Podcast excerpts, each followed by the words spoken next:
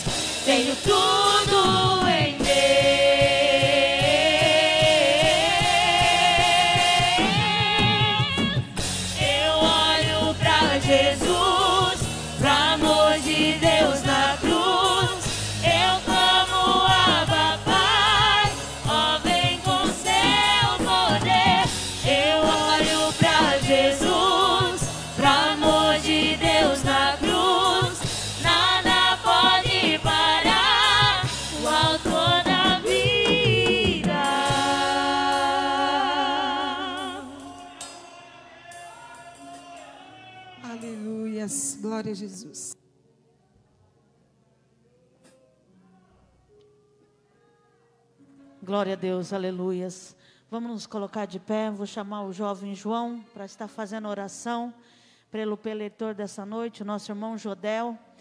Jodel, há nove anos atrás, dia 11 de abril, há nove anos atrás, Jodel ministrava a palavra do Senhor.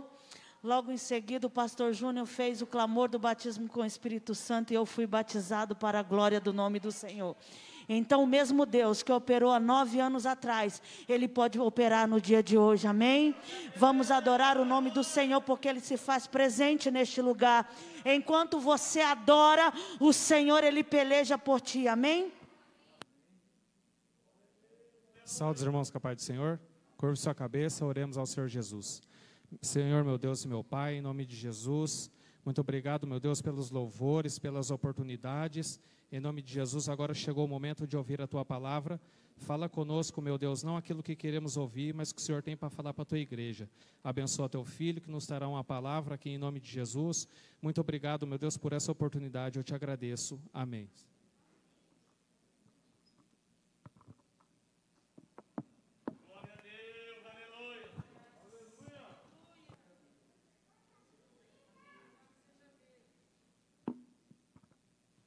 A paz, irmãos.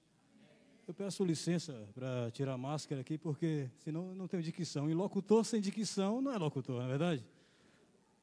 Bom, que Deus continue abençoando os irmãos.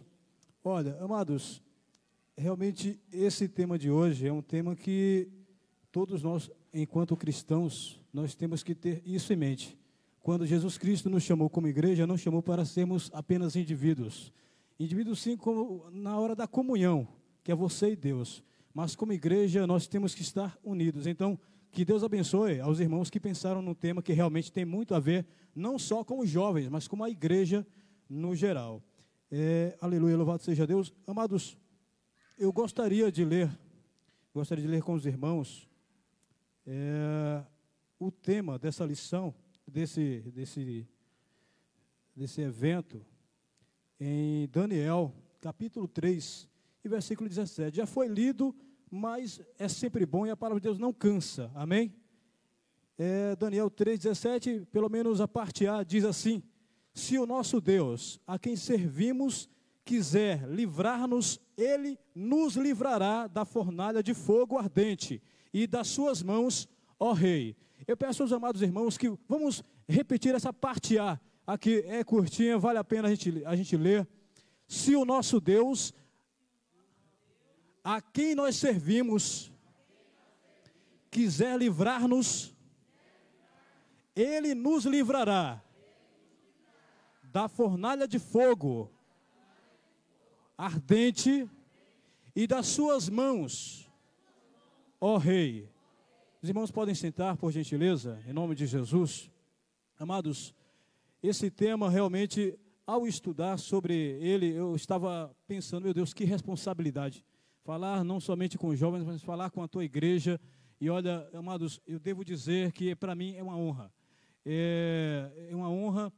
É, quem me conhece sabe, graças a Deus eu não tenho essa coisa de ficar muito nervoso na frente dos amados, não porque trabalho com isso, mas quando falamos de palavra de Deus, aí vem o peso da responsabilidade. Não estamos falando, não estamos fazendo locução para Marabras, não estamos falando com o cliente, estamos falando de Jesus, estamos falando com a sua noiva, estamos falando de salvação, estamos lidando com vidas, com famílias que estão aqui representadas nessa noite, amém? Então a responsabilidade, eu estou ciente dessa responsabilidade. Para mim, aleluia, não é somente pegar o microfone e começar a falar, não. Eu sei que quando, enquanto pregador, eu tenho a responsabilidade de trazer a palavra do Senhor conforme a sua vontade. E quando eu digo a sua vontade, não é a minha, não é a vontade dos irmãos, é a vontade do Deus vivo. Amém? Louvado seja Deus. Amados, no Salmo, aleluia, louvado seja Deus. O Salmo que traz uma ideia interessante sobre a união, Salmo 1. Ele vai dizer é, exatamente o que é que Deus, qual é o tipo de reunião que ele não quer com a sua igreja. Né? Se você perceber lá no Salmo 1, ele vai falar, ele vai recomendar qual é o tipo de reunião que ele não quer que nós, enquanto crentes, façamos, que é reunião com escarnecedores. Nessa reunião que nós temos hoje, nós estamos em reunião com os crentes em Cristo Jesus. Estamos em reunião, estamos unidos aqui com aqueles que querem e vão morar no céu. Estamos aqui com o Pai, com o Filho e o Espírito Santo. E eu, eu não sei você, mas para mim esse é o tipo de reunião que eu só saio feliz da vida. Não é aquela, aquela reunião, por exemplo, quando chama no trabalho, vamos nos reunir, você já pensa, meu Deus do céu, vai vir problema aí. Não é aquele tipo de reunião que quando alguém fala, você já pensa, será que eu vou mesmo? Acho que não vou não. É o tipo de reunião que você pega, você vai se olhar no espelho e dizer, será que estou bonito? Você pega a melhor roupa do seu guarda-roupa, será que é essa aqui que eu vou para a casa do Senhor? É o tipo de reunião que você pega e você se dedica mais, porque você sabe que não está se unindo apenas com pessoas comuns, mas com novos, os cidadãos que vão morar na Nova Jerusalém. Amém? Louvado seja Deus. Engrandecido é o nome santo do Senhor Jesus. Amados, para começar essa palavra, eu gostaria de fazer uma leitura enfática para que os irmãos pudessem ter uma ideia de onde nós vamos percorrer. Esse tema é um tema muito interessante, Êxodo capítulo 12, versículos 21 a 27, vai trazer menção, fazer menção também do que essa mensagem, da mensagem que Deus me deu. Aleluia. Moisés chamou a todos os anciãos de Israel e lhes disse: Escolham e peguem cordeiros para as famílias de vocês e matem esses animais para celebrar a Páscoa. Peguem ramos de isopo, molhem no sangue que estiver na bacia e marquem a viga superior da porta e suas ombreiras com o sangue que estiver na bacia. E que nenhum de vocês saia da, da porta da sua casa até amanhã porque o Senhor passará para matar os egípcios. Quando, porém, enxergar o sangue na viga superior da porta e em ambas as ombreiras, o Senhor passará por cima da porta e não permitirá que o destruidor entre na casa de vocês para matá-los. Portanto, guardem isto por estatuto para vocês e para os seus filhos. Para quê? Para sempre. E quando estiverem na terra que o Senhor lhes dará, como prometeu, observem este rito quando os seus filhos perguntarem que rito é este, respondam: é o sacrifício da Páscoa do Senhor, que passou por cima das casas dos filhos de Israel no Egito, quando matou os egípcios e livrou as nossas casas. Amados, eu não vou fazer menção aqui também do me aprofundar no tema, mas quando nós falamos, mencionamos essa palavra aqui, o que nos remete? Eu não sei você, mas eu começo a pensar nós estamos aqui porque Deus nos livrou. Nós estamos há quase dois anos numa pandemia. Nós ainda estamos com essa bendita máscara aqui por causa dessa pandemia, certo? Eu não sei se você começou a sentir, se começou a formigar aquela vontade da glória, pode libertar essa vontade da glória a Deus, porque se você está aqui essa noite, é porque Jesus colocou a marca dele nas ombreiras da sua porta, a sua família escapou e você está aqui nessa noite, amém? Louvado seja Deus. Então, quando eu quero, eu quero falar de marca, é, são três tipos de marcas que o Senhor me trouxe à luz aqui, aleluia, louvado seja Deus. E essas marcas, elas estão presentes em nós, como crentes, como cristãos e como servos de Deus. As marcas dos selecionados por Deus são causadas pelas nossas provações. Olha, quando falamos de marcas, dá a impressão que é uma coisa ruim, né? Marcas, quando você se fere, enquanto criança principalmente, está o tempo todo caindo, né? Tá aí é, a Ana, que não deixa mentir, toda hora a Ana, a, a, Manu brincando, cai e cai por brincadeira, se diverte até, se fere, chora, mas passa. E todos nós passamos por experiências com Deus que deixam marcas.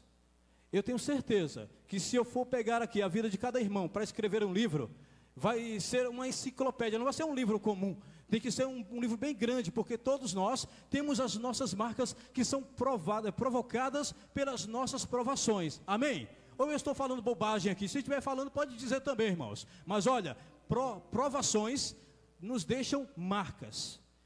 A irmã Márcia falou aqui uma coisa interessante. Há nove anos atrás, faz tempo, hein? Primeira vez que eu peguei esse microfone, me tremendo todo, e aí eu posso dizer que eu estava nervoso mesmo, viu? Naquele âmbito, naquele momento ali, eu tinha acabado de chegar, o pastor Júnior, eu acho que ele pensou, deixa eu testar esse jovem, ver se ele é crente, se ele é do fogo mesmo. E olha, eu realmente, eu não estava no Pentecostes não, mas estava pegando fogo de nervoso aqui.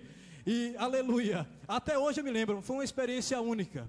Foi uma honra. E diz é, o próprio Jesus falou que não é profeta sem honra senão na sua casa e na sua parentela. Hoje, só o fato de estar aqui, depois de nove anos, é, nove anos, eu já me sinto honrado. Aleluia, louvado seja Deus. Só de estar aqui, nove anos depois, depois de todas as marcas que hoje eu tenho, por causa das provações, por causa dos meus próprios erros, hoje eu posso dizer: eu tenho uma marca, uma marca que é, essa não será removida, porque me serviu para me tornar quem eu sou hoje para me tornar esse crente que hoje é, hoje é um crente maduro, não é mais aquele menino né, de 21 anos atrás. Né? Quando eu cheguei aqui eu tinha 21, 21 caminhando para 22 anos, hoje eu tenho 30, para a honra e glória do Senhor Jesus, e tem marcas, marcas que deixam profundas e que me ajudam a entender melhor o agir de Deus em nossas vidas. Os irmãos certamente têm essas marcas.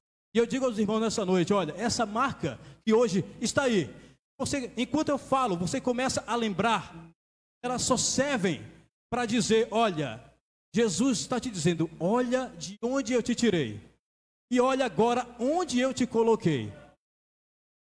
Começou a lembrar aí? Sabe aquela provação que você pensava que você não ia passar? Nove anos depois, você passou, você está aqui, amém?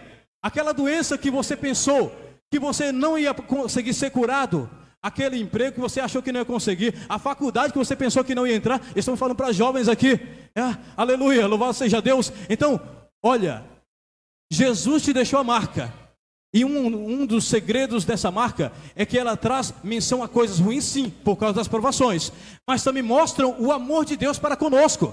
Porque é por causa dessas marcas que nós estamos aqui, estamos amadurecidos, estamos glorificando a Deus, porque essas marcas nos tornam quem nós somos. O crente que você é hoje só é por causa dessas marcas, porque até os seus erros se tornaram quem você é hoje e nessa noite está aqui glorificando o nome santo do Senhor.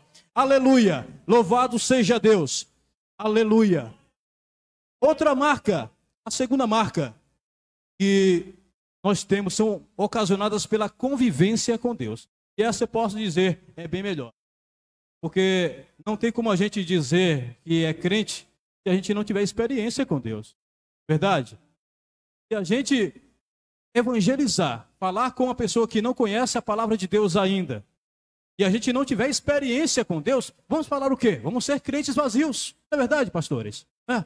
A gente precisa dessas marcas que são provocadas primeiro pelas provações e agora com a experiência com Deus. Porque durante as provações, você ali, de repente, você até é, acabou se afastando do Evangelho, você de repente tropeçou, mas na sequência você voltou atrás e teve uma experiência com Deus e Deus te mostrou o caminho que você devia é, trilhar, o caminho que você devia é, andar.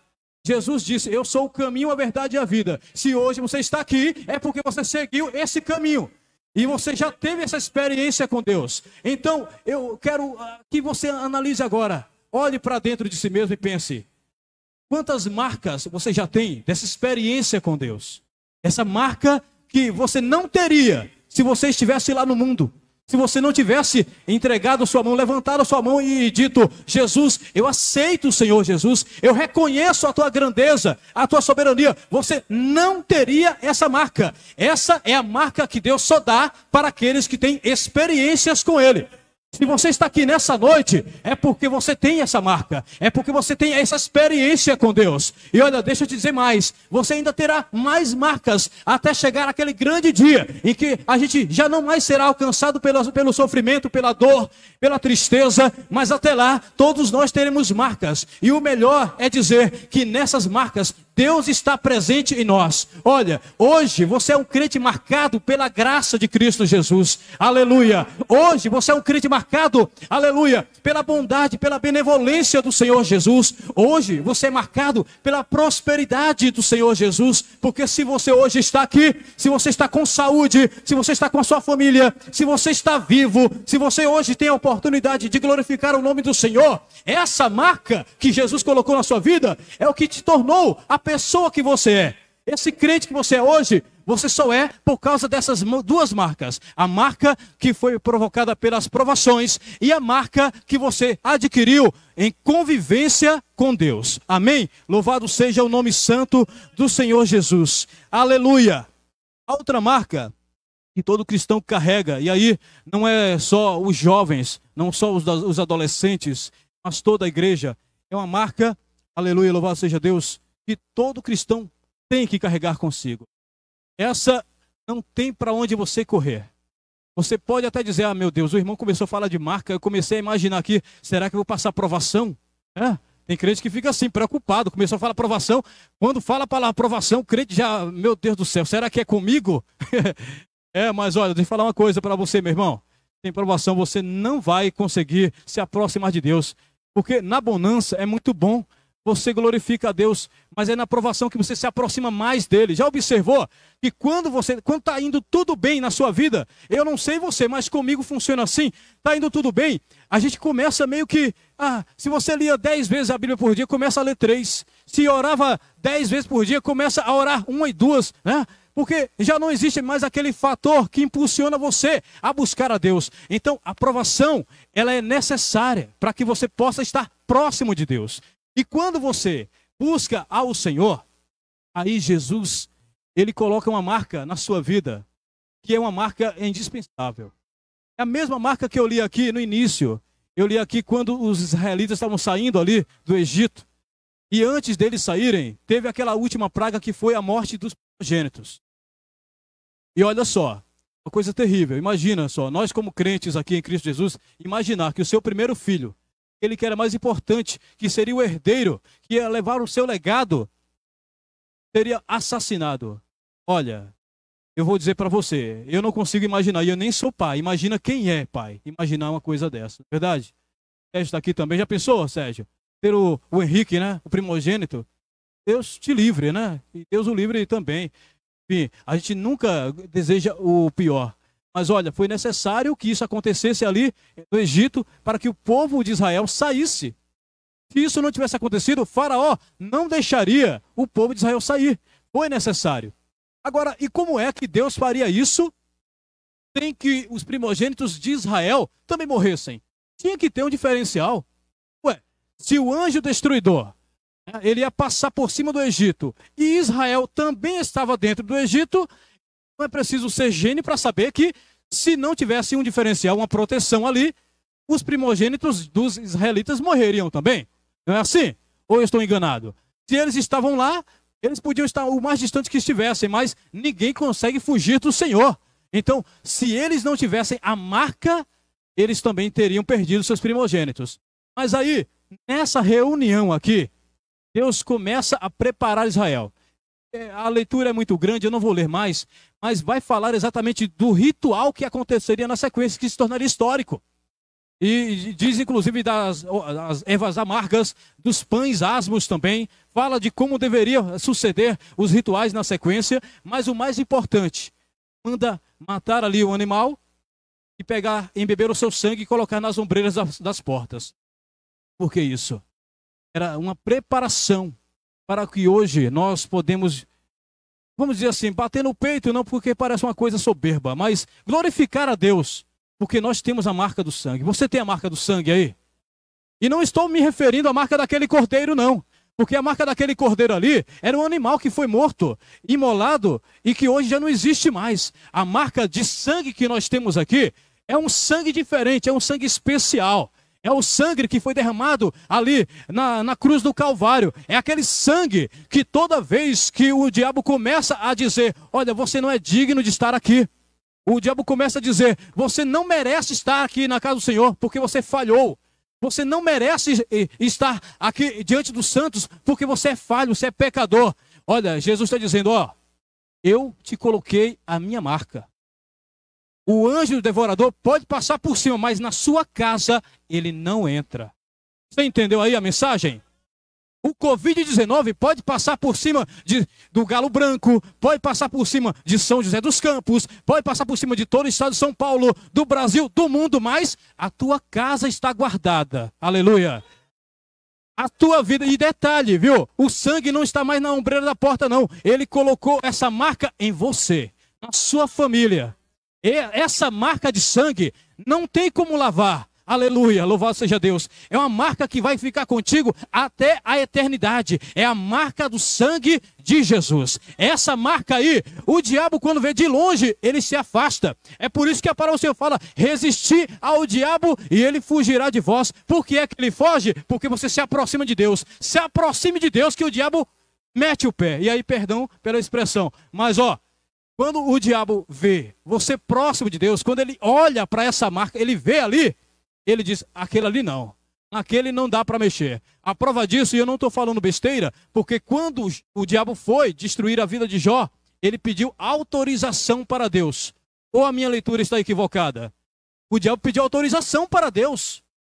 Ele foi conversar com Deus, se meteu entre os anjos para é, tentar perguntar, inter, fazer uma interferência ali na vida de Jó. Chegou para Deus e falou: Ah, mas o Jó tem tudo.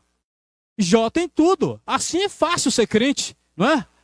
Então, o condenador chegou para Deus pedindo autorização. Deixa eu tocar. Deixa eu tocar na saúde dele. Deixa eu tocar nos bens dele.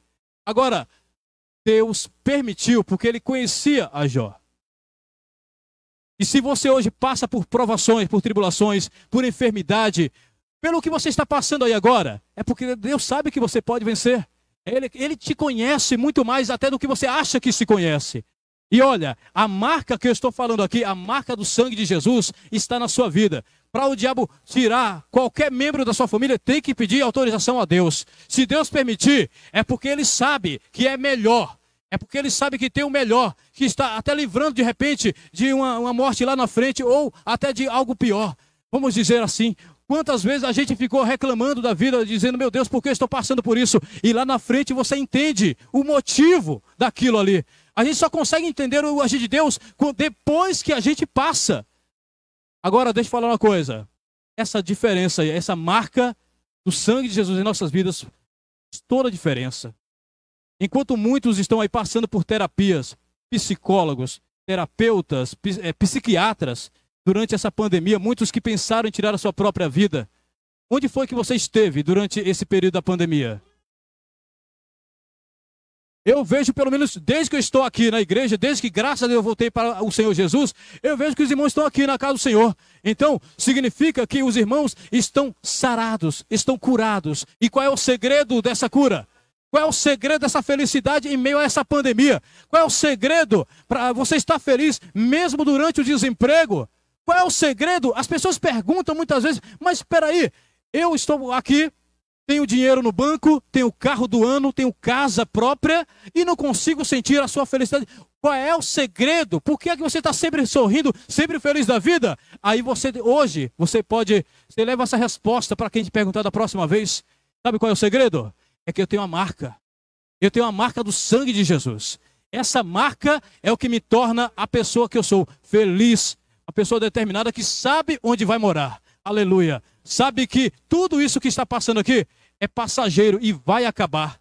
Daqui a pouquinho, eu não sei dizer quando, não posso determinar um tempo, mas eu sei que todos nós vamos nos encontrar com o grande Senhor, com o grande eu sou naquele grande dia. Essas marcas todas são para que a gente possa nos aproximar dele e estar com ele naquele grande dia. Amém? Louvado seja Deus. Aleluia. Louvado seja o nome santo do Senhor Jesus. Aleluia. E o que acontece com o povo de Deus quando se reúne? Seria aqui o segundo tópico. O que acontece com o povo de Deus quando se reúne? Olha, aí vem a resposta, porque é que Deus, através do salmista Davi, ele não queria, não recomendava que a gente se assentasse com escarnecedores. Porque quando o povo de Deus se reúne, só dá uma coisa: alegria, glória a Deus, adoração. Aleluia. Pode reunir. Se tiver dois crentes, três crentes reunidos, pode ver que eles vão estar dando risada ali e falando de Jesus. Não tem como falar de outra coisa. Ele, ele começa a falar de futebol, daqui a pouco volta e fala de Jesus. As irmãs começam a falar de novela, daqui a pouco volta a falar de Jesus. Porque o tema principal da vida do crente é sempre Jesus. Pode observar, aleluia. Fale de tudo, mas acaba voltando para o tema principal que é Jesus Cristo. Então, quando o povo de Deus se reúne, dá adoração. Louvado seja o nome santo do Senhor Jesus. Prova disso, pode ver diversas vezes que o povo de Deus se reunia ali, aleluia, o povo começava a se, a se unir, se a juntar, de repente juntava uma congregação com a outra, já era um culto. Na sinagoga, o povo começava, por exemplo, quando aconteceu a inauguração do templo. O que é que a Bíblia diz? Na inauguração do templo, o povo já se reunia, o povo já estava ali adorando a Deus. Era comum eles adorarem ao Senhor. Na inauguração do templo de Salomão, o que acontece? O, a, a glória do Senhor, a presença do Senhor encheu a casa. Aleluia! Louvado seja Deus! Então, não é novidade. No Antigo Testamento, o povo de Israel se reunia, gerava adoração. Aí chega o Novo Testamento através de Jesus Cristo, lá em Atos 2. Eu não preciso nem entrar em detalhes para saber o que aconteceu. Aleluia! 120 crentes se reuniram. Jesus disse: Fica em Jerusalém que eu vou mandar. Aleluia! E aí passa um dia, passa dois, passa duas semanas. A Bíblia, ela não diz exatamente quanto tempo passou. Aleluia! Mas o que diz é que depois deles esperarem, e essa palavra aqui foi uma motivação a mais para eu poder escolher e falar agora: olha, na pregação de sábado, eu estava ali no banco onde está o irmão ali agora, de vermelho, eu estava lá. E na hora que o irmão começou a falar, aleluia, eu comecei a pensar: realmente, Deus está querendo falar isso, aleluia. Olha, toda vez que o crente se reúne, gera adoração. E se você estiver no lugar e que ninguém adore a Deus, sai desse lugar, porque esse lugar não é para você. Aleluia, louvado seja Deus.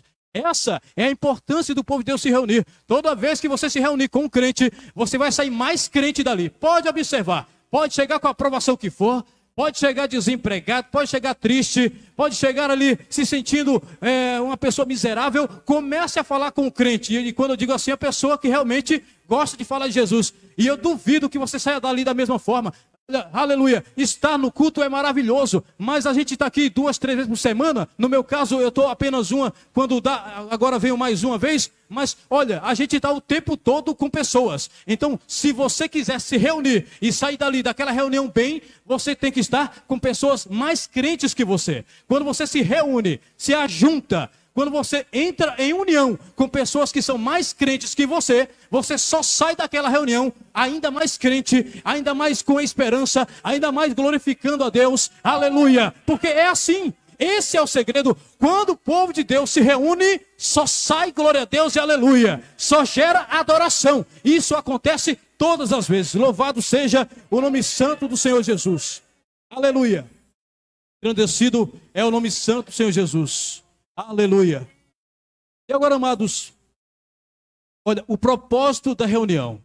A gente está falando aqui de, de união e eu falo de reunião, mas o que uma coisa tem a ver com a outra? União é quando a gente se reúne uma vez só. Reunião é quando a gente se reúne mais de uma vez. Amém? Louvado seja Deus. Se você hoje está aqui, é porque você sentiu a necessidade de adorar a Deus. Porque você sentiu de estar aqui ouvindo a palavra do Senhor. E se você hoje se reuniu com os irmãos aqui, é porque você sabe o que Deus é capaz de fazer na sua vida. Louvado seja o nome santo, Senhor Jesus. Então, o propósito da reunião, Salmos, eu li já no início, lá Salmo 1, versículos é, 2, aleluia. Deus não recomenda o tipo de reunião que vai prejudicar a sua vida.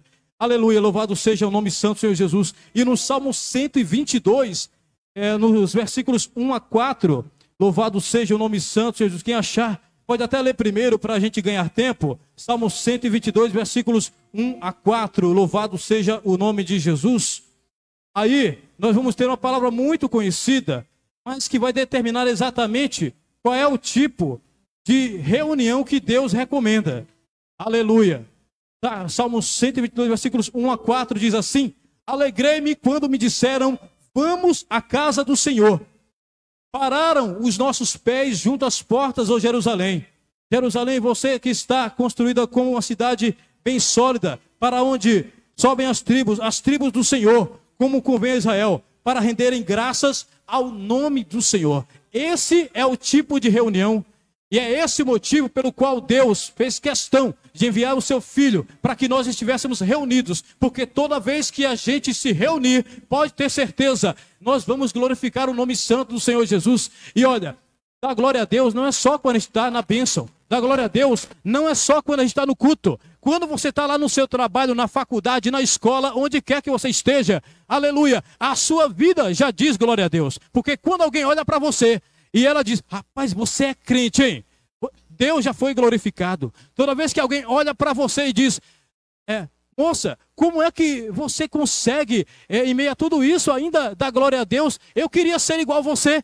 Deus foi glorificado. Aleluia. Todas as vezes que as pessoas olham para você e enxergam Jesus na sua vida, Deus está sendo glorificado. Amém? Louvado seja o nome São Jesus. Por isso que a reunião que Jesus recomenda é essa, em que nós estejamos aqui num só pensamento, adorando ao nome santo do Senhor Jesus. Louvado seja Deus. Aleluia. Glória a Jesus. Louvado seja Deus. Aleluia.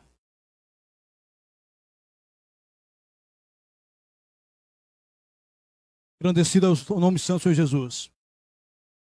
E aí, o tema: Jovens unidos jamais serão vencidos. Parece até é, coisa de, de greve, né? Quinhas lá, os unidos jamais serão vencidos. Mas nesse caso aqui eu posso garantir que é verdade. Sabe por quê? Porque Deus não resiste à lágrima de um crente. Quando Deus começa a ouvir a sua oração, ele já se comove. Aí, quando ele vê que junto à sua oração existem outros que se uniram a você no mesmo propósito de clamar ao seu nome por misericórdia, por bênção, por vitória, aí realmente você vai receber a sua vitória. Então, se você quer ter o segredo da vitória, está na união? Pastor, pode falar? está na união com os crentes em Cristo Jesus, amém? Nós, todas as vezes que os jovens, que os adolescentes, que a igreja do Senhor Jesus se unirem no propósito de adorarem a Deus, terão mais que vencedores em Cristo Jesus. Amém? Louvado seja Deus. Aleluia. Glória a Jesus. Aleluia. Por último, eu gostaria de perguntar aos, aos amados irmãos qual é o propósito. E aí, claro, vocês não precisam me responder, vão responder dentro de si mesmos. Qual é o propósito da sua presença nessa reunião? O que te motivou a sair de casa, quarta-feira à noite. Hoje, graças a Deus, já não está mais fazendo frio, mas certamente você tinha os seus compromissos, muitas coisas, principalmente as donas de casa, diversas coisas para fazer, né? Preparar aí, de repente, a marmita até para o marido amanhã, ou você que vai trabalhar também, se preparar. Mas algum fator motivador ocorreu que te trouxe aqui essa noite. Os irmãos também, certamente tem muitos trabalhos aí para fazer, muitas coisas, muitas tarefas. Pai de família, tem seus filhos muitas responsabilidades, mas vocês abriram mão desse tempo de uma hora e meia, duas horas para estarem aqui nessa noite. E aí eu pergunto: qual é o propósito da sua união nessa noite com os irmãos? Qual é o propósito da sua reunião conosco aqui na casa do Senhor? Aleluia. Louvado seja Deus. Olha, muitos saem de casa, eu não digo aqui, mas muitos saem de casa de repente com aquela esperança, aquela fagulha de esperança de que possam ouvir uma palavra de Deus para que ele possa voltar para casa feliz. Esse é um fator motivador.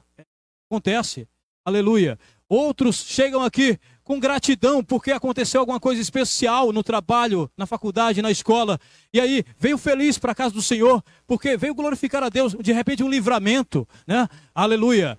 E aí esse também é um fator motivador que te levou a estar nessa noite aqui conosco. Mas eu peço que você pergunte para si mesmo, nesse momento, qual é o fator motivador da minha vida? Por que é que eu estou aqui nessa noite? Aleluia.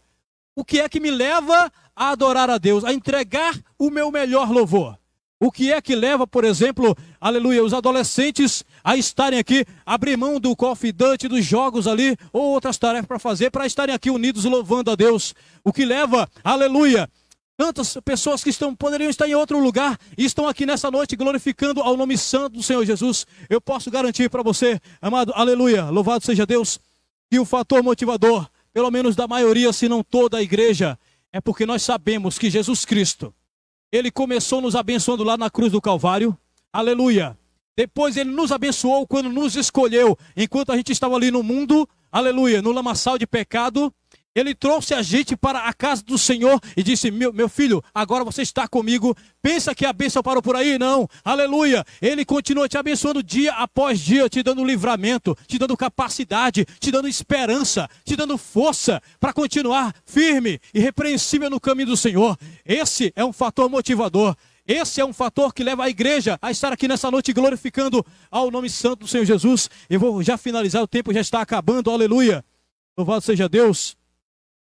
Amados, aleluia. Eu, para finalizar, nem tempo, eu ia ler aqui mais alguma coisa, mas para finalizar, é uma palavra que realmente, quando eu fui orar ao Senhor, pedir, Senhor, não quero que seja somente mais uma palavra, mais uma pregação. Não quero ser só mais um falando ali no púlpito, aleluia. Eu quero que a palavra cause impacto na vida das pessoas, que elas possam ir para casa e serem edificadas pela mesma. Eu tenho certeza que o Espírito Santo que confirma comigo, aleluia, ele certamente está confirmando com você aí essa palavra. E olha, eu garanto para você, quando você estiver agora, passando por um momento difícil, você vai se lembrar, Jesus Cristo, ele já te colocou as marcas. E você não é uma pessoa no meio da multidão. Você não é mais um no meio da multidão. Você é especial porque você está com Deus. E o segredo, justamente, dos jovens poderem ser mais felizes dos jovens serem fortes é porque estamos unidos em Cristo Jesus. Sem Cristo Jesus nós somos fracos, mas com Cristo Jesus nós somos aqui a mocidade El Shaddai. Aleluia. Qual é o nome do grupo dos adolescentes, irmã Márcia? São, são, é, grupo um são ágape. Quando as senhoras se reúnem, elas não são mais só as senhoras, elas viram rocha eterna. Aleluia. E quando todos nós nos unimos, nós nos tornamos a igreja do Senhor Jesus. Você entendeu aí o mistério? Enquanto indivíduos, nós somos apenas humanos, seres, criaturas, filhos de Deus, servos de Deus.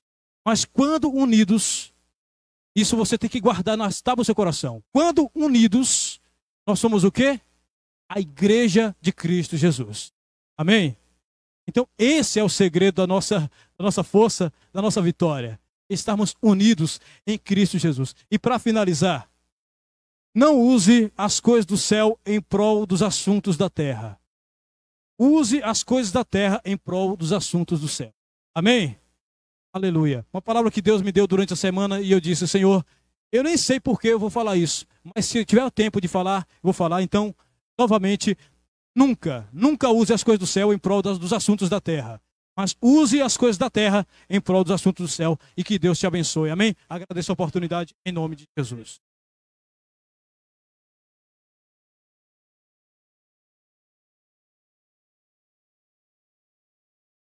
Glória a Deus, aleluia.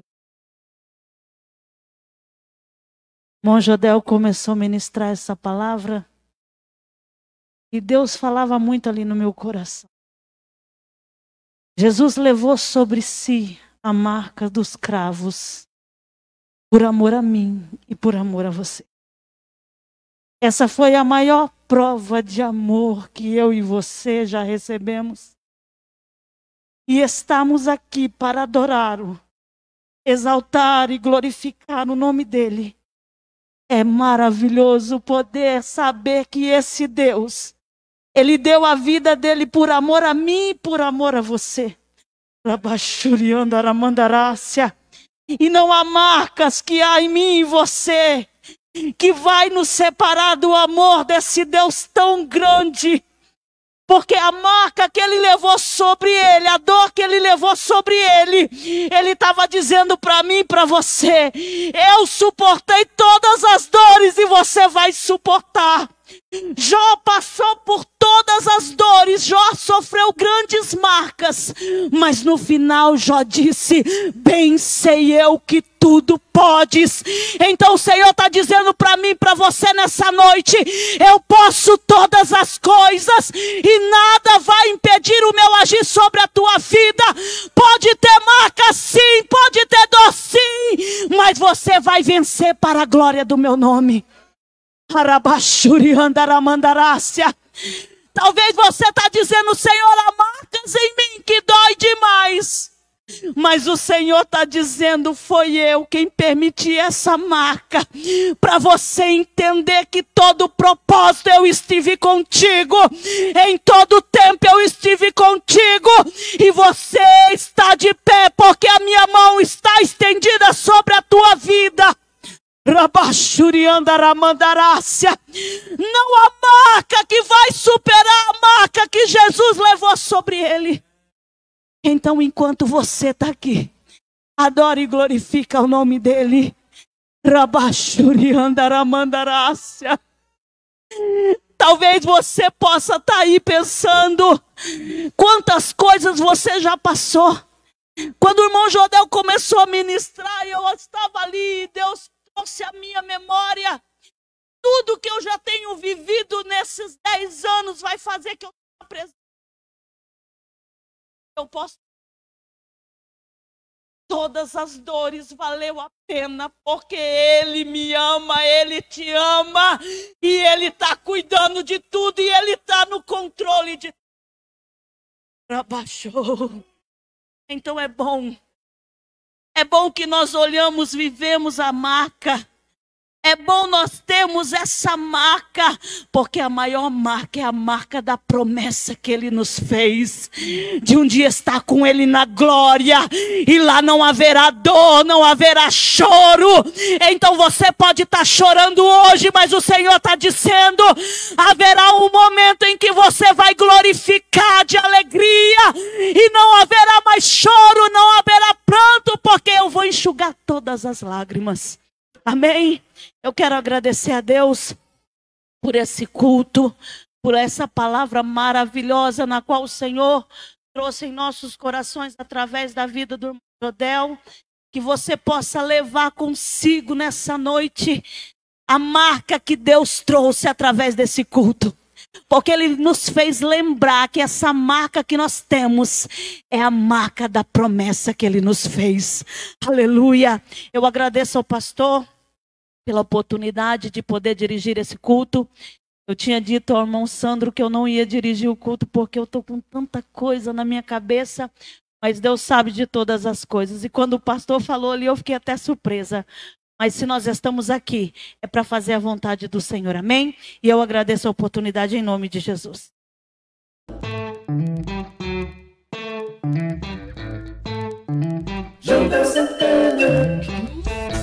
Chegando por aqui na BMC Channel, na Rede Everest, no Apple Podcast, Google Podcast, Spotify, no YouTube, onde você procurar o Radiamante, estamos lá para contar histórias de vidas, para trazer mensagens motivacionais, sempre baseadas na palavra de Deus, para trazer profissionais, né, que vão te ajudar aí a ter uma vida equilibrada, salutar e tudo mais. Bom, no próximo dia 20 agora, é, vai ter, né, um dia especial que é voltado para cuidar do ser humano, da pessoa no geral, principalmente aqueles que são dependentes das drogas, tanto lícitas quanto ilícitas. E para tratar, tratar de um tema tão delicado como esse que envolve a pessoa e a família, eu trouxe aqui um especialista da área do cuidado, que é o pastor Nelson Teixeira, presidente do Comad, um conselho que se preocupa em controlar a questão dos vícios, principalmente das drogas ilícitas, né? É, Bom dia, boa tarde e boa noite, porque depende da hora que a pessoa está assistindo. Nós, é, como é que está o senhor? Tá bom, pastor? Estou bem, graças a Deus. É, bom dia, boa tarde, boa noite aos nossos é, ouvintes, a nossa assistência que tiver a oportunidade de estar nos assistindo. Estou feliz pelo convite de estar aqui. E vamos bater um papo aí sobre essa questão delicada, né? A respeito aí do dia 20, o Dia Nacional de Combate ao Alcoolismo, né? Ao uso abusivo de álcool e outras drogas. E a gente vai conversar um pouquinho sobre isso hoje, né? E quem diria, pastor, que ia chegar o um momento em que as pessoas finalmente iam é, cair em si, né, na realidade? Porque antigamente, é, quem é mais antigo principalmente vai lembrar, que existiam muitas propagandas, muitos comerciais que davam status a quem fumava, a quem usava álcool, né, e tudo Sim. mais. E hoje existe uma preocupação, porque aqui em off nós estamos falando sobre isso, que é, na verdade, o cigarro comum e o álcool no geral, na verdade, é é uma porta para as demais drogas, né? Isso. Hoje exige um cuidado, principalmente porque através dessas primeiras, que são as listas, muitas pessoas acabam entrando também para o, campo das ilícitas. Exato. E sobre esse tema, é, por que essa mudança? O que houve nesse período é, que levou as pessoas de, em vez de fazer propaganda dessas drogas listas, agora tem um, um zelo, um cuidado para evitar usá-las? Ok. Então, aí a gente já está entrando na questão da política pública, né? Deixa eu falar um pouquinho, dar uma introdução aqui sobre o que, é o Comad, né? O Comad é um conselho da cidade, um conselho municipal. Ele é bipartite, é um conselho consultivo, é onde nós temos 24 assentos que são, vamos dizer assim, são indicados tanto pela sociedade civil como poder público, são 12 assentos do poder público e 12 da sociedade civil. Eles são indicados, tudo isso é, é informado para a prefeitura e através de decreto essas pessoas são empossadas nesse conselho.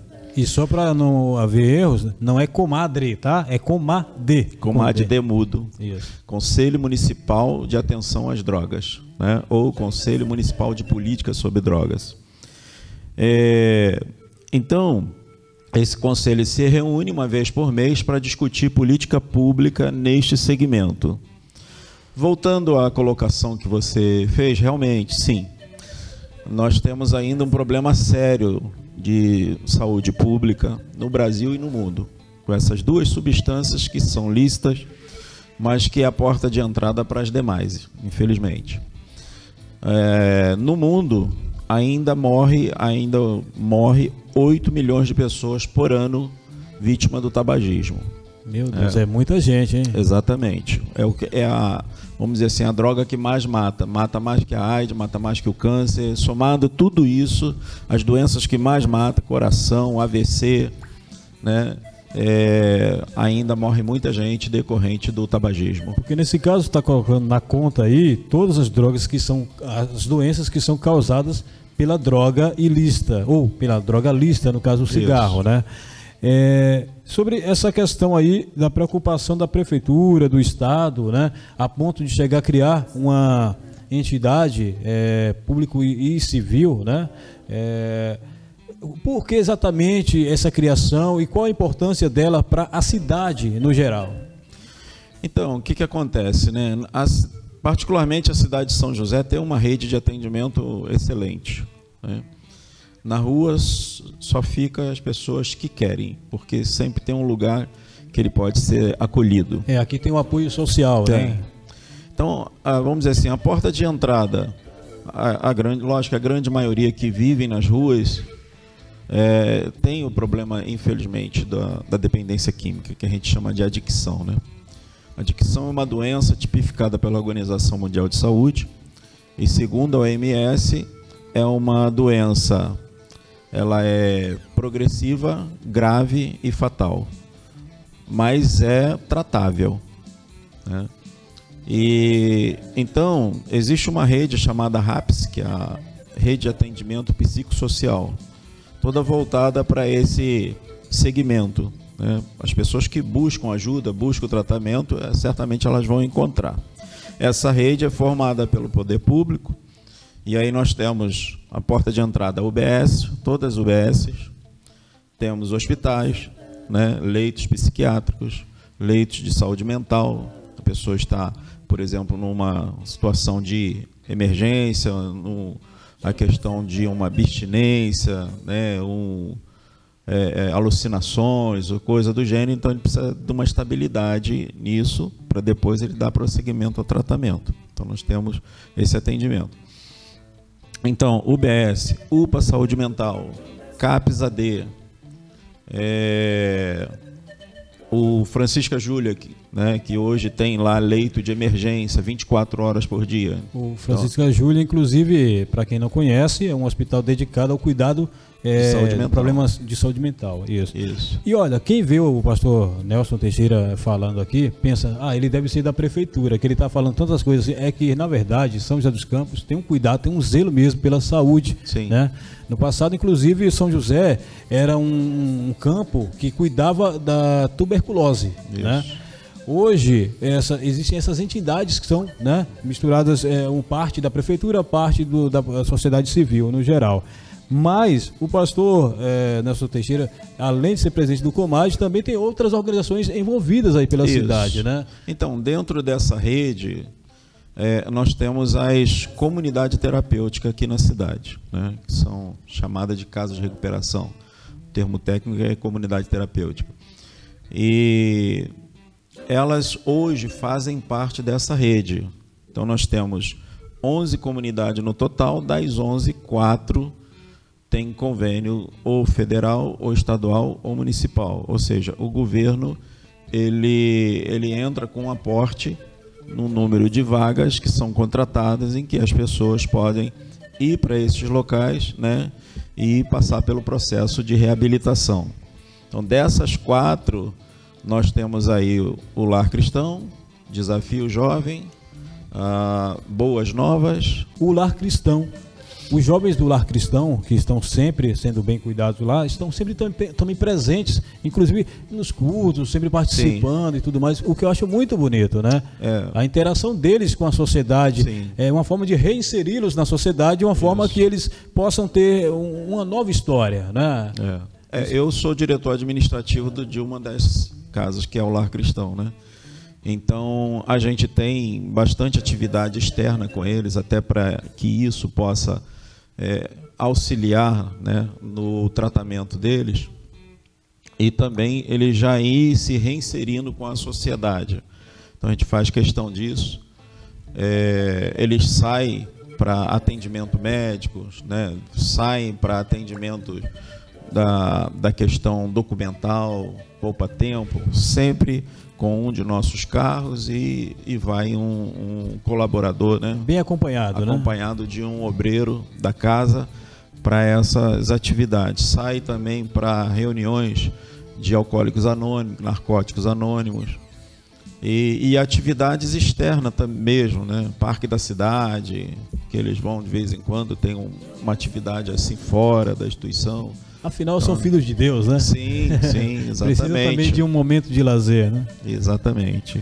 É, bom, sobre o Dia Nacional de Combate às Drogas e ao Alcoolismo, que é agora próximo dia 20, é, segundo a Organização Mundial de Saúde, considera que a dependência em drogas lícitas ou ilícitas é uma doença. Isso. Então, quem hoje é dependente químico, seja de droga lícita ou ilícita, ele precisa de um tratamento. É por isso que existem já há muito tempo, inclusive, alcoólicos anônimos, né? Isso para a pessoa que já perdeu o controle sobre aquele vício.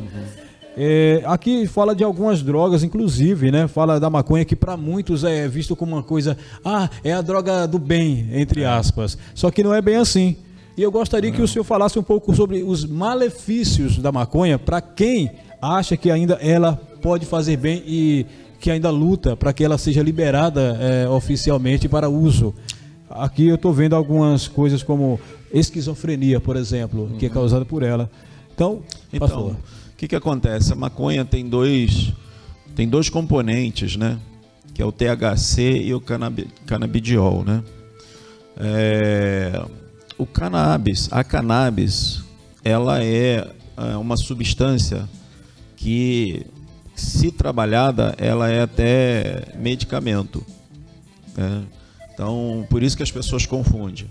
Em compensação, junto com o THC, é altamente é, viciante, ela não, não deixa a pessoa permanecer no seu estado normal, ela atinge o cérebro, ela aquilo que você fuma, né, como ela é fumada, você joga para o seu organismo, através dos hormônios vão ser levadas para a região cerebral e vai chegar num local, no, numa região que é a região do prazer. Todas as drogas têm essa, né, essa função. Que por sinal é o que acaba atraindo as pessoas. Né? Exatamente. Então, assim, é, quem disser que droga, droga é ruim, não é verdade. Porque a sensação, ela é boa, é prazerosa. Tudo vida, tudo que é ruim, entre aspas, de certa forma tem algum lado bom. Né? Que nesse caso das drogas é porque traz a, a sensação de prazer, né? Exatamente. Então aí o que, que acontece, né? Qual que é o ciclo natural normalmente de uma pessoa que acaba é, se tornando uma dependente química. Segundo a OMS, 6% da população mundial já tem uma predisposição. Né? Então, se ela fizer uso pela primeira vez, ela vai, ela é um forte candidato a permanecer e não sair mais. Bom, além desses 6%, tem as pessoas que usam socialmente, ou usam de forma recreativa, mas a tendência é ir aumentando esse uso. Então, também ela acaba entrando nesse grupo. E por insistência. Para quem se acha o Superman, né? É. Que acha que não vai viciar, aí tem a, a, preocupação. Você pode estar nessa taxa daqueles que, se usarem a primeira vez, poderão ficar viciados e dependentes, né? Inclusive Sim. da maconha. Por exemplo, é, pastor, a gente fala de drogas listas ou ilícitas. Uhum. E só para ter uma ideia, para quem ainda não tem nenhum vício, graças a Deus, continue assim, viu?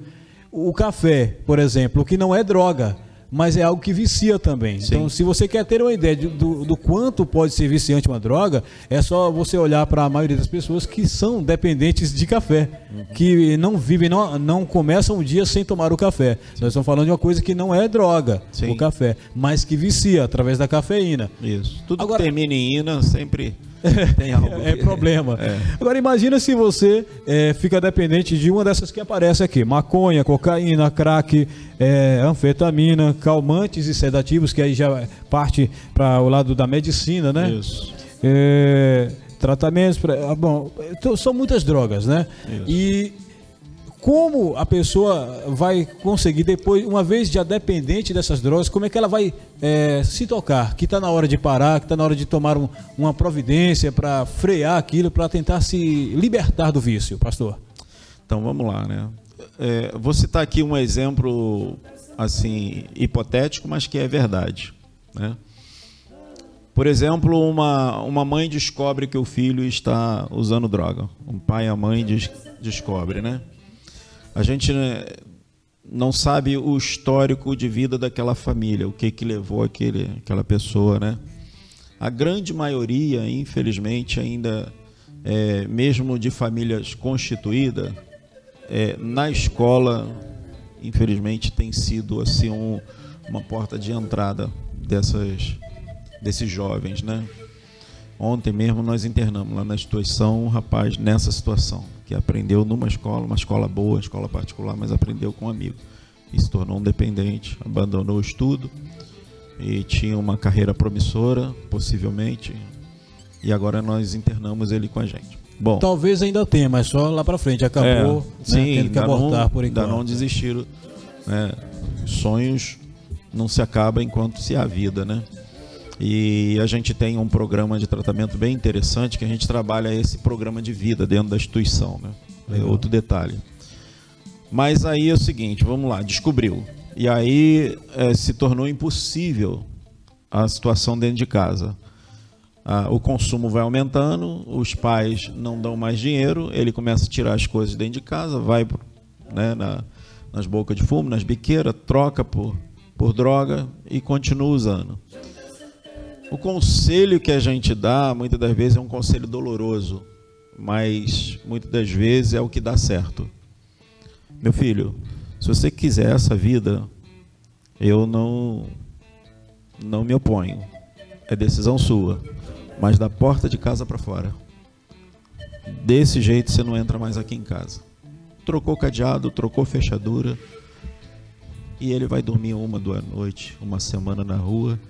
Há um grande número de que se desperte, que volta e pede Parece ajuda. desumano, mas na verdade é a forma do pai e da mãe disciplinar o filho, é. né? Isso serve para outras coisas também, mas a droga é porque a pessoa já não tem mais o controle de Sim. si, então ela precisa tomar um choque de realidade, é isso. isso então é a história do filho pródigo, né? Que a Bíblia registra. Ah, me dá aí parte da minha herança que eu vou. Aí chega lá, se arrepende, volta e, e o pai recebe exatamente igual.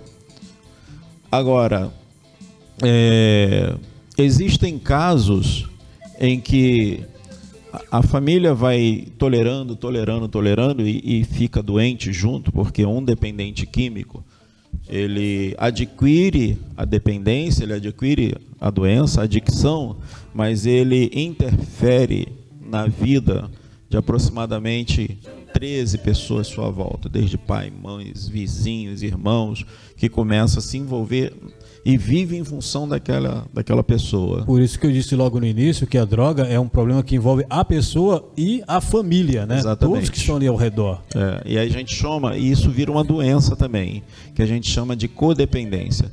Então, alguém que tem um, um, uma pessoa dependente química dentro de casa precisa pensar que ela também precisa de ajuda. É, dando um exemplo aqui, né?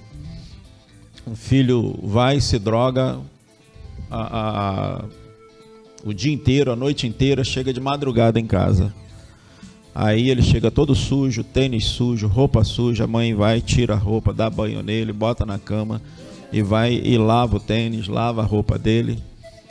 E quando chega de manhã, que ele acorda, normalmente lá para de tarde, em geral que vai acordar, e a mãe reclama: Você viu o que você fez comigo? Eu não dormi essa noite, preocupada com você, não sabia onde você estava e tal. Você chegou todo sujo, sujou a casa toda, manchou toda. Ele olha, o chão tá limpo. Ele vai olhar o tênis dele, tá limpinho. Ele vai dizer: Minha mãe tá louca, eu não, não fiz isso. Porque não se lembra mesmo. Né? Então, por exemplo, chegou sujo, deixa no chão. Não bota na cama. Porque aí pode ser que ele na manhã seguinte, de manhã ele olha, ué, o que, que eu fiz? O que, que é isso? Tênis todo sujo? Aí entra né? uma autoconsciência. Exatamente. Existe uma possibilidade disso aí acontecer. E daí, sim, ao conversar, ele já vai. Porque uma imagem fala mais do que mil palavras, né? Sim. Então, esse, essa, esse tratamento do codependente, ele é muito importante para a pessoa saber lidar com a doença. É a mesma coisa um diabético, né? Na família. O que, que a família faz? Evita comer doce na frente dele. Hum, né? O dependente químico, ele tem o, o, o, problema do, por exemplo, do, do alcoólico, não está na saideira, está no primeiro gole. Então, se a família costuma fazer um churrasquinho lá de final de semana e tem cerveja, tem, tem que evitar tomar cerveja. Para ele, basta o primeiro gole da cerveja, seja é, de o que for. É que aí, no caso, passa a ser uma influência né? negativa. Isso. Não, o organismo mesmo dispara. Se ele tomar o primeiro gole, que ele vai sentir a necessidade de. Porque ele chega no estado de tolerância. Existe um nível de uso chamado de tolerância. Né? Então, ele tem que atingir aquele nível. E a tendência é querer ultrapassar ele. Né? Então, é realmente. É é algo que, vamos dizer assim, a gente precisa ter um olhar muito apurado sobre essa situação, porque não só o poder público pode fazer alguma coisa, não é só o Comad que discute o assunto, não é, mas é o somatório. Hoje, eu, eu aconselho, por exemplo, eu nunca bebi, nunca fumei, fumei quando garoto e tal, experimentei, mas ficou por lá muitos anos já. E nunca tive nenhum contato com drogas nem nada. Mas eu, por exemplo, frequento as reuniões de alcoólicos anônimos. Por quê? Porque ele me ajuda a ajudar. Para entender. Para né? entender né, a questão da doença. Pastor, uma dúvida aqui, que por sinal está na, na, lista das doenças, da, das drogas, né, aqui listas, é, mas ela fica bem no meio termo, que é a questão dos calmantes e sedativos, porque até certo controle é, é uma coisa lícita. Porém, quando você passa a se tornar dependente desses calmantes sedativos, passa a ser ilícito, porque você vai querer conseguir de forma ilícita, né? Uhum. através de pessoas que não deveriam entregar, fazer, mas acabam fazendo. É, e normalmente começa através de tratamentos. Né? A pessoa começa o tratamento, ela vê que aquela substância traz prazer, né? ou pelo menos acalma as dores e tudo mais, e acaba se tornando dependente dessa mesma é, droga, porque é uma droga também. É, nesses casos, qual seria a melhor forma de tratar? É, existe um tratamento específico para quem é dependente de calmantes e sedativos? Sim. Aí o, o, tratamento de calmante sedativo ele é especificamente terapêutico, né? A pessoa não não precisa, por exemplo, passar por uma fase de desintoxicação, por exemplo, né? é, é o médico que administra isso. Então, o que a gente chama de desmame. Então, a pessoa usa um medicamento forte e ele vai fazendo, na medida que o tempo vai decorrendo, ele vai fazendo a diminuição dessa dosagem gradativa substituindo por outros, tarja preta por, por outro tipo de medicação, vai dosando isso e, e, e, vendo. Em geral, o que mais atinge esse tipo de pessoa é o quê? É ansiedade, depressão e sono afetado, né? Então, tem outras coisas também que é, é surto psicótico, e às vezes a pessoa mesmo tem mesmo não fazendo uso de droga. E por questão de histórico de vida, né? Então que o médico só que assim no Brasil essa questão no passado era meio descontrolada, né? Hoje não, hoje as receitas estão, é, vamos dizer assim, informatizadas. Existe um sistema nacional de controle de medicação controlada, né? Então tudo isso aí fica transparente. É mais fácil controlar, né? É, então hoje você não compra com tanta facilidade sem uma receita. Antigamente você pegava um tarja preta sem receita, hoje você não consegue mais. E a gente está falando também aqui em off, antes do programa começar, sobre a questão dos três, as três formas da pessoa receber o tratamento, né? Isso. Que é quando ela voluntariamente vai e reconhece que precisa de ajuda uhum. e naturalmente será bem recebida, vai passar o período de tratamento. Uhum. Existe aquela em que eh, a família contrata a empresa, Isso. ela vai e existe outra que é por, pelo juiz. Como, como se daria essas três formas diferentes da pessoa ser tratada no uso intensivo das drogas ilícitas nesse Sim. caso? Então, é o melhor, da, o melhor dos mundos é a pessoa não usar, né? Com certeza. Esse seria o melhor dos mundos. E o ideal seria que não tivéssemos essa necessidade. Mas a pessoa que precisa de tratamento, ela aqui em São José dos Campos, e a grande maioria das cidades é desse jeito, ela tem que procurar uma UBS. A UBS vai detectar que é uma questão a UBS, para quem não conhece São José, é a unidade básica de saúde, é da Prefeitura de São José. Né? É, isso é uma nomenclatura nacional, né? É, do é, SUS, né? É, em todo o Brasil. Então ela procurou a UBS, que é a porta de entrada. A UBS detectou que é um problema de dependência química em São José, que nas outras cidades também tem, vai encaminhar para o CAPS, CAPS AD, que é o, é o Centro de Atendimento Psicossocial Álcool e Droga. Certo? A cidade que não tem o CAPS AD vai ter o CAPS, que aí no caso atende tanto as demandas é, questão de emocional, de saúde mental, como atende também a questão da dependência química. Então eles passando por eles vão dar o encaminhamento para uma internação, ok? Então voltando à questão de São José dos Campos ainda, a pessoa ela está no uso mas ela não está em surto. Então esse é o caminho. Não, ela está em surto. Então ela está quebrando tudo, ela está drogada. Então o que, que tem que fazer nesse caso? Liga para o, o 190 ou para o SAMU, pede para que essa pessoa seja levada e vai levar para o hospital aqui, o Francisca Júlia, que funciona pensei, 24 horas, né? Eu pensei que esse aí seria o internamento compulsório, mas na verdade não é. Não, ainda né? não, ainda não é, tá? Ainda não é. é ele está em surto e está dando problema dentro de casa. Depois que ele for estabilizado, vai ser ofertado para ele a continuidade do tratamento. Né? Ele pode ficar nessa situação durante 90 dias internado, mas vai estar sempre sendo sugerido para ele uma internação voluntária. Tá? Ou seja, de qualquer maneira, o indo para emergência é essa situação, então eu peguei um caso crítico. Agora vamos pegar um caso de uma pessoa que chega para a família e diz: Olha, eu quero me internar voluntariamente. Então vai pegar ele, vai passar na UBS, por que na UBS? Porque ele tem que dar entrada no Sistema Único de Saúde. E ele precisa ter a carteirinha do SUS.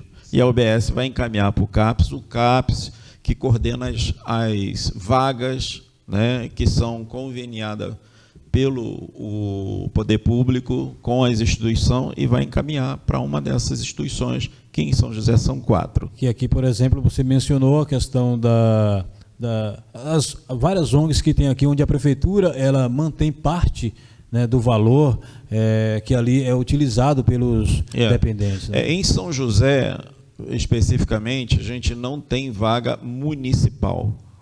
As vagas municipais que tem em São José é para acolhimento a pop de rua, a população de rua.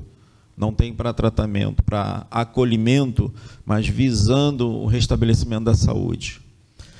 Esses que são recolhidos e levam para os abrigos, é ofertado para eles também o tratamento. E aqueles que querem, eles saem do sistema de acolhimento e vai para o sistema de tratamento. Certo? certo? É, os convênios que tem em São José ou é estadual ou é federal para tratamento. Tá? Eu falo tratamento também nas comunidades terapêuticas, apesar de que a gente não faz tratamento, porque as comunidades terapêuticas elas não são equipamentos de saúde, elas são equipamento social. Uhum. Só que ele já está numa fase em que ele pode conviver ali né, e é, entrar num processo de recuperação. São José tem quatro comunidades terapêuticas com convênio e oferecem vaga para isso aí, para essa internação. Então existe um programa que é feito dentro da instituição. A instituição que mais tem vaga aqui é a Nova Esperança, né, tem em de umas 200 e poucas vagas. Atende feminino, atende masculino. O Lar Cristão tem 40 somente, e assim a gente só atende masculino. É, Casa da Bênção de Misericórdia, lembrei agora, também tem vagas lá. E, e o Desafio Jovem, que tem vagas federais para atendimento também à população. Mas a porta de entrada é uma só, a população precisa saber disso. A porta de entrada é o CAPS AD. Certo. Procura o CAPS AD, voluntário. Agora vamos falar sobre a segunda, né? Uhum. A segunda é a involuntária. A involuntária, a família tem alguma condição, e vai internar involuntariamente. Vai contratar uma clínica especializada que vai vir é, possivelmente um motorista e duas pessoas para fazer a remoção dessa pessoa. Lógico que eles não usam a força, eles têm um poder de convencimento muito grande, a pessoa acaba indo junto com eles, né? E, e é levado para essa clínica, em geral, é um atendimento de três meses porque a intenção também é ele sair desse momento e continuar voluntariamente. voluntariamente. Então essa é involuntária, ela é paga, então a família certo. paga por isso. Agora existe a internação compulsória. Internação compulsória, normalmente a, a pedido da família, que vai na, no Ministério Público, faz uma denúncia e aí aciona a justiça. Só que a justiça ela só pode tomar uma atitude, o juiz só dá uma, uma determinação se houver um laudo médico, uma indicação médica hum, que precisa de internação. Isso aí normalmente acontece, na minha opinião, quando as outras duas já falharam. Tipo, voluntário e involuntário já não funcionam mais. Aí isso. a família toma uma providência. Em geral, isso aí é questão de agressão. O marido está agredindo em casa, já existe boletim de ocorrência, já existe medida protetiva né? É, as crianças passando fome, pega tudo dentro de casa e troca é por droga. Caso, é. E aí, tudo isso tem que ter boletim de ocorrência, diversos boletins de ocorrência. É, se tiver medida protetiva, melhor ainda. E aí acontece o seguinte: o grande problema é que uma pessoa como essa, ela nunca vai no médico e ninguém vai conseguir levar ela. E nesse caso tem que pedir ajuda da, da Polícia Militar. Que aí entra que a ligar, judicial, né? É. Aí, é, como que isso acontece, né? Ela deu entrada lá, o juiz vai e determina uma busca. O ideal seria que a própria saúde mental, o CAPS, faça essa busca. Eles podem fazer também. Então a família vai lá no CAPS, diz, olha, é isso, isso, isso está aqui, ó, já tem tudo isso de boletim, já tem essa decisão do juiz e tal, eu quero que faço uma busca lá em casa para trazer meu marido para internação ou meu filho. Aí eles vão ligar para a PM, junto com o bombeiro que vai lá e vai pegar e trazer para o CAPS. O CAPS vai, o médico vai fazer um laudo, e isso vai chegar na mão do juiz, o juiz vai determinar e, e, o município tem 72 horas para Demora muito para tomar essa medida toda aí, uma vez que a... envolve pelo menos três poderes aí, né? É, o que que acontece, né? Não demora, é que pessoa, as pessoas não sabem o caminho. E eu acho que agora, com essa conversa aqui, esclareceu um pouco mais, Isso. né? Então, o caminho é boletim de ocorrência, é, medida protetiva, porque se houver agressão, o próprio delegado já determina, né? E feito isso, procurar o CAPS. Procurou o CAPS, o CAPS liga para a PM e solicita a remoção. Então, o CAPS é o canal de comunicação para que você possa voluntário, involuntário ou até compulsoriamente poder dar o tratamento adequado para a pessoa. É Involuntário isso? não, é particular. Ah, sim. Involuntário não. Ah, Compulsório é que é. Aí seria uma empresa privada, no caso. Privada. Certo. É. Bom, a informação é essa. Você agora já sabe o caminho. E nós sabemos que é um problema aí que realmente tem preocupado a muitas pessoas. As drogas, elas são uma realidade na vida de muitos. Se você não é dependente, você certamente conhece alguém, né, ou tem algum parente que é dependente químico. O dia 20 agora, quais são as ações que serão tomadas? Tem algum, alguma coisa especial é, criada aqui na cidade para é, trazer essas informações para as pessoas? Então, coincidentemente, está em meio né, ao carnaval, a gente está. Eu já estive na Câmara dando também entrevista, estou com você aqui hoje, né? E normalmente aqui em São José a gente tem poucas ações por parte do Conselho, mas a Secretaria de Saúde não, eles têm uma ação bem efetiva nesse período. Né? É, por quê? Porque nós concentramos as nossas ações de prevenção, de alerta, mais no período de junho, porque junho, dia 26 de junho, é declarado pela ONU desde 1987 como o Dia Mundial de Combate às Drogas, e isso é a nível mundial. Então a gente separou praticamente esse mês inteiro para fazer essas ações. Esse Dia Nacional né, é, de Atenção às Drogas, inclusive até abrindo aqui um parêntese, né, eu ainda não consegui encontrar legislação que decretou esse dia. Já procurei no, no Diário Oficial, já procurei em todo lugar, mas o Dia Internacional, sim, existe uma proposta, um PL, né, lá em Brasília, que também não foi aprovado, mas a gente já utiliza porque existe uma lei internacional, existe uma lei, uma resolução da ONU, né? Está ligada aos direitos humanos. Os humanos, tudo isso. Então a gente utiliza esse mês e concentra ali todas as nossas ações. As ações que a gente faz em, é, no mês de fevereiro, até para ser início de ano, o pessoal ainda não está né, tá começando as coisas ainda, e vem logo o carnaval. Então é isso mesmo, a gente procura estar tá à disposição da mídia, com entrevistas, com alertas. Né, é o canal de tema. comunicação com a sociedade. Né? Exatamente. É. E para quem quiser conhecer mais sobre o Comad, é, sobre as demais ONGs né, e tudo mais que estava aqui citado, é, que cuida das pessoas, que promove a educação e até o tratamento dos dependentes químicos. Existe algum canal, algum telefone? Existe. Não, aqui em São José pode ser usado 156. Liga para 156, né? pede as informações, as informações que eu estou passando aqui, eles têm lá também. Se eles não tiverem, eles vão encaminhar para a assessoria.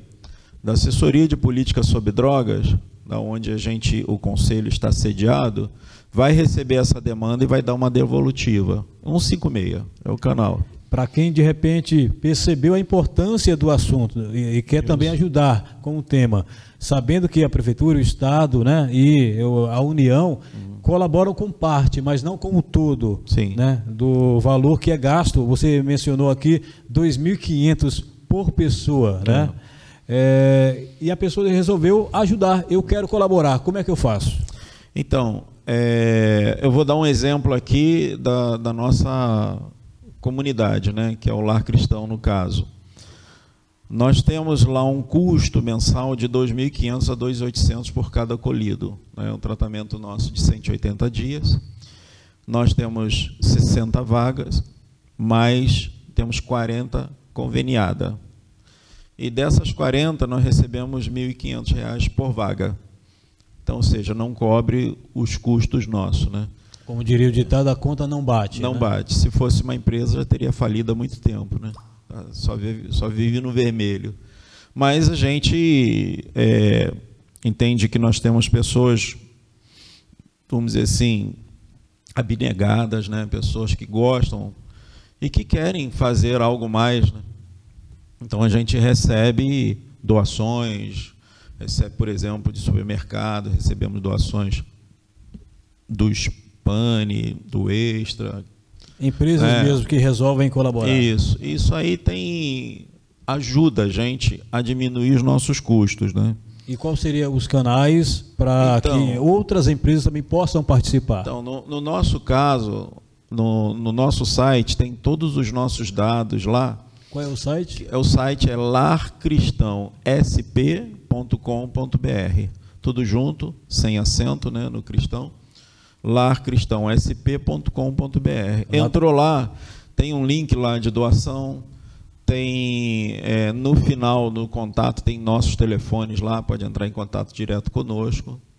E se porventura você quiser entrar em contato direto comigo. Bom, além do site, onde nós podemos ter todas as informações aí do, né, dos contatos e tudo mais, existe algum telefone em que as pessoas possam entrar em contato e poderem fazer doações, saber mais informações?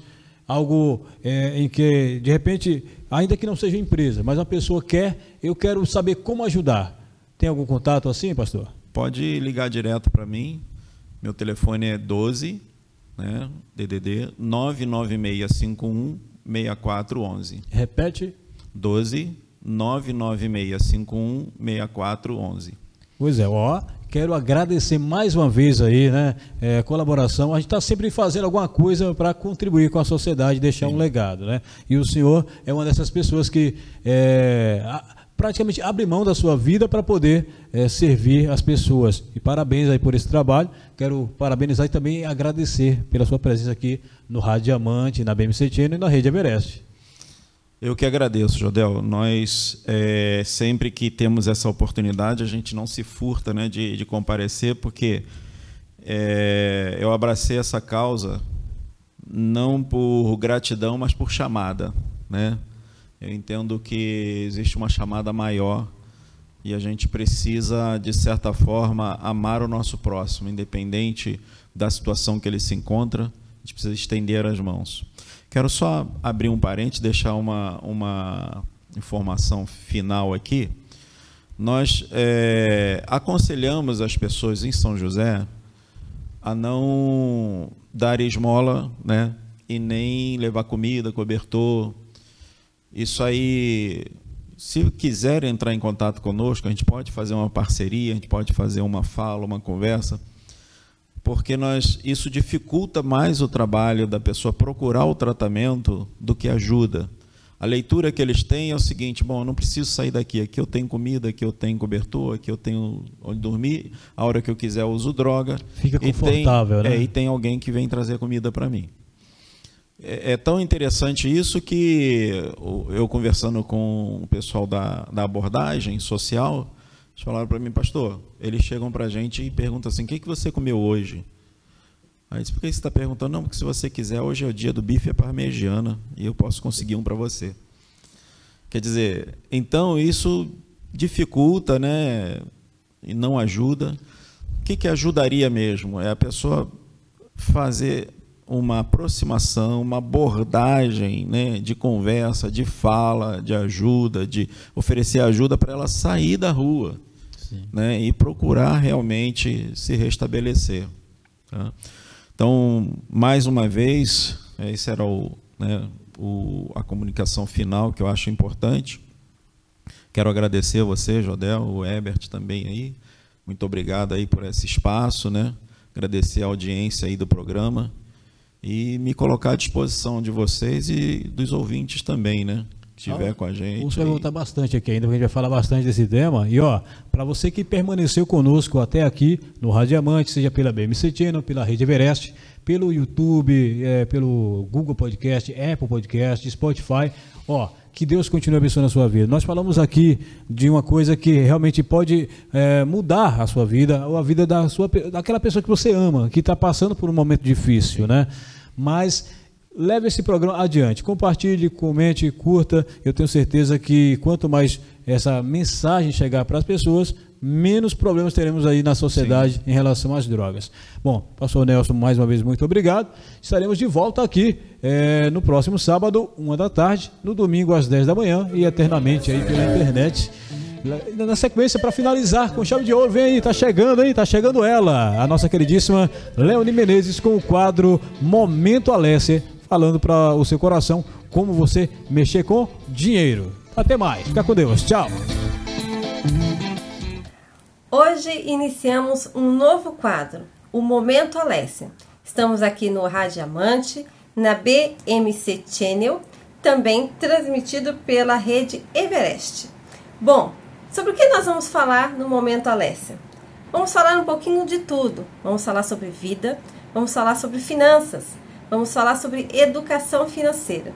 Aqui nós queremos falar sobre investimentos, queremos falar um pouquinho sobre endividamento, sobre organização financeira e como que tudo isso influencia no nosso dia a dia. Como que o dinheiro está presente na nossa vida, no nosso dia a dia e como que nós lidamos, qual que é o nosso comportamento em relação ao dinheiro dentro do nosso dia a dia. Nós estamos aqui também na arroba Alessia Soluções, onde nós também trabalhamos esse assunto, trazendo educação financeira para todo o Brasil. Bom, o que, nós queremos falar um pouquinho hoje? Nós queremos falar sobre a nossa vida, nossa vida financeira e como que nós nos comportamos em relação ao dinheiro durante toda a nossa trajetória de vida. É interessante que, na maioria das vezes, nós não paramos para observar qual que é o nosso comportamento em relação ao dinheiro. Nós não observamos que nós estamos tomando decisões financeiras todos os momentos. Isso nós vemos presente na vida das famílias, né? Porque a nossa sociedade ela é feita de famílias, não importa como que é o modelo de família, mas a nossa sociedade é feita de famílias. E todo momento nós estamos tomando decisões. As decisões elas começam desde lá da nossa infância, quando nós começamos a nos relacionar com o dinheiro pela primeira vez. Não sei se você já parou para pensar. Desde quando você nasce, você já está gastando dinheiro. Mesmo que não seja o seu dinheiro, mas você já está gastando dinheiro. Então percebe que a nossa vida já começa a se relacionar com dinheiro desde a infância? E aí nós vamos crescendo e os nossos pais vão influenciando as nossas decisões financeiras. Eles nos dão mesadas e nós temos que decidir como que nós vamos gastar a nossa mesada. Depois nós estamos entramos na nossa vida produtiva, começamos a trabalhar e precisamos decidir como que nós vamos gastar o nosso dinheiro. Depois nós começamos a nos relacionar com outras pessoas, com é, outras, é, com casais, e aí nós precisamos decidir como que nós vamos decidir gastar o nosso dinheiro dentro do casamento. É interessante nós percebemos que existe aí uma trajetória de vida. E a nossa vida, ela tem é, uma fase, né? Ela, tem, ela é dividida em fases. E nós temos aqui é, quatro fases na nossa vida. Nós temos o início da nossa vida, né? Depois nós temos o nosso crescimento profissional, quando nós tomamos decisões de como que nós vamos, é, o que nós vamos fazer na nossa vida, né? O que nós vamos ser. Depois nós temos a manutenção da nossa vida, né? E depois nós temos aí a nossa é, aposentadoria, como nós vamos finalizar a nossa vida. E dentro de todas essas fases da nossa vida, nós precisamos tomar decisões financeiras. E aquilo que a gente faz lá no passado influencia o nosso futuro. Nós temos também que observar qual é a nossa expectativa de vida, né? Como que a gente é, qual que é a expectativa que nós temos em relação ao, ao nosso futuro, né? E quais são os nossos sonhos? O que, que a gente quer alcançar? Qual que é os nossos desejos, né? E dentro dessa expectativa, dessa história de vida, nós temos aí é, os casais se relacionando, as famílias se relacionando com o dinheiro e influenciando as decisões uns dos outros. E dentro dessas decisões, nós temos aí o perfil financeiro da, das pessoas, né? Todas as pessoas elas têm um perfil financeiro e dentro das, das, das famílias esse perfil financeiro ele também está presente. Como assim, Leoni? Explica melhor um pouquinho isso pra gente. O que é perfil financeiro? Perfil financeiro é como você gasta o seu dinheiro. Como que você toma decisões em relação ao seu dinheiro. E nós vamos falar sobre esses cinco perfis financeiros. Quais são eles? Né? Nós temos aí o perfil gastador, o poupador, o desligado, o descontrolado e o financista. Será que você se identifica com algum desses perfis financeiros? O Gustavo Cerbasi, no seu livro Casais Inteligentes Enriquecem Juntos, esse livro foi escrito é, para Finanças para Casais, ele vai falar bastante sobre é, esses perfis financeiros. E eu vou falar rapidamente para você sobre cada um deles. Bom, você sabe aquela pessoa que guarda dinheiro todo mês? Aquela pessoa disciplinada com as finanças, que economiza tudo que ganha, né? Ou seja, não é, é não é, é, adepto ao consumismo, ele está com aquele smartphone durante dois, três anos com o mesmo smartphone, usa o tênis até o tênis ficar bem velhinho. Então, esse é o poupador. Geralmente ele não arrisca é, novas experiências de vida, não vai nos novos restaurantes, não consome é, as novas é, roupas e grifes da moda. Ou seja, essa pessoa ela poupa dinheiro, ele gosta de guardar dinheiro. Então, esse perfil ele é presente na vida de muitas pessoas, pessoas que gostam de guardar dinheiro, que geralmente colocam o seu dinheiro lá na poupança. Ele tem sempre uma reserva financeira, ele está sempre ajudando alguém, alguém que precisa de um dinheiro emprestado, recorre até essa pessoa e ele está sempre ajudando essa pessoa. Nós temos também um, uma pessoa, aquele tipo de pessoa que Gosta de viver a vida sempre pensando no hoje. Amanhã pode não chegar, então é melhor pensar no presente. Gasta tudo que ganha, nunca sobra nada. Ele olha e fala assim: Nossa, não sobrou nada no fim do mês. E ele fica sempre pensando qual vai ser o próximo financiamento que ele vai fazer, o próximo é, roupa que ele vai gastar, é, a roupa nova da moda, o novo smartphone que chegou, ou seja, está sempre antenado nas novas tendências de mercado. Geralmente essa pessoa não tem controle financeiro nenhum e muito menos reserva de emergência. Gosta de status e de estilo de vida. Esse é o gastador. Tem tudo a ver, não é? Então, o gastador, ele gasta tudo que ganha. Consequentemente, essa pessoa tem muita probabilidade de entrar no endividamento. Bom, nós temos também um perfil bem peculiar do brasileiro. Gasta menos do que ganha e acha que está muito cedo para pensar lá no futuro. Sabe aquela pessoa que fala assim: "Ah, deixa para eu vou pensar nisso amanhã. Não preciso pensar em economizar agora". Bom, tipo, o futuro a Deus pertence. Bom, ele é uma pessoa que também não tem disciplina e nem organização financeira. E por ele ter essa característica, ele paga muitos juros e muitas multas por atraso nos pagamentos. Sabe quem é esse perfil? Ele é o desligado, ou seja, ele está sempre pagando seus boletos atrasados e ele tem muito conflito familiar, justamente por causa disso. Nossa, marido, você esqueceu de pagar aquela conta, agora a gente vai pagar juros e multas por causa disso. Essa é uma característica do desligado financeiramente. Mas também tem aquele que gasta, que não sabe nada sobre suas finanças. Ou seja, ele não sabe quanto ele ganha, ele não sabe quanto ele gasta, ele não tem nenhum controle financeiro e ele ainda diz: Nossa, hoje é dia 10 do mês e o meu dinheiro já sumiu, não tenho mais nenhum dinheiro. ele está sempre usando o cheque especial ou está sempre usando o limite do cartão de crédito. Não tem nenhuma disciplina financeira, não gosta de planilhas, não gosta de organização financeira e ele tem muitos conflitos familiares por causa disso.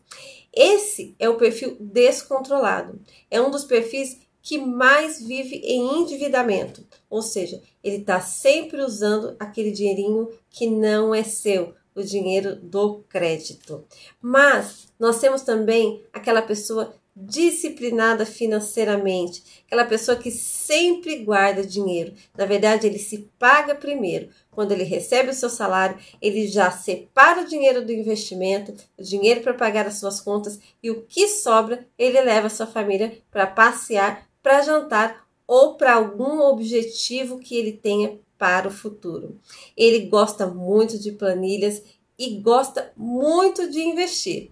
Geralmente, ele tem muito controle financeiro e gosta de planilhas e é muito disciplinado e tem e sempre faz escolhas inteligentes. Aquela pessoa que está sempre procurando a, a melhor oportunidade, né? Ou para comprar alguma coisa ou para investir. Esse é o financista. O financista, ele também está presente na vida do brasileiro. E você, agora, me diga, qual é o seu perfil financeiro? Você se identificou com algum deles? Você se identificou com um desses perfis? Eu quero que você me diga lá na enquete que a gente vai deixar no arroba Alessia Soluções. Conta pra gente qual é o seu perfil que a gente quer saber.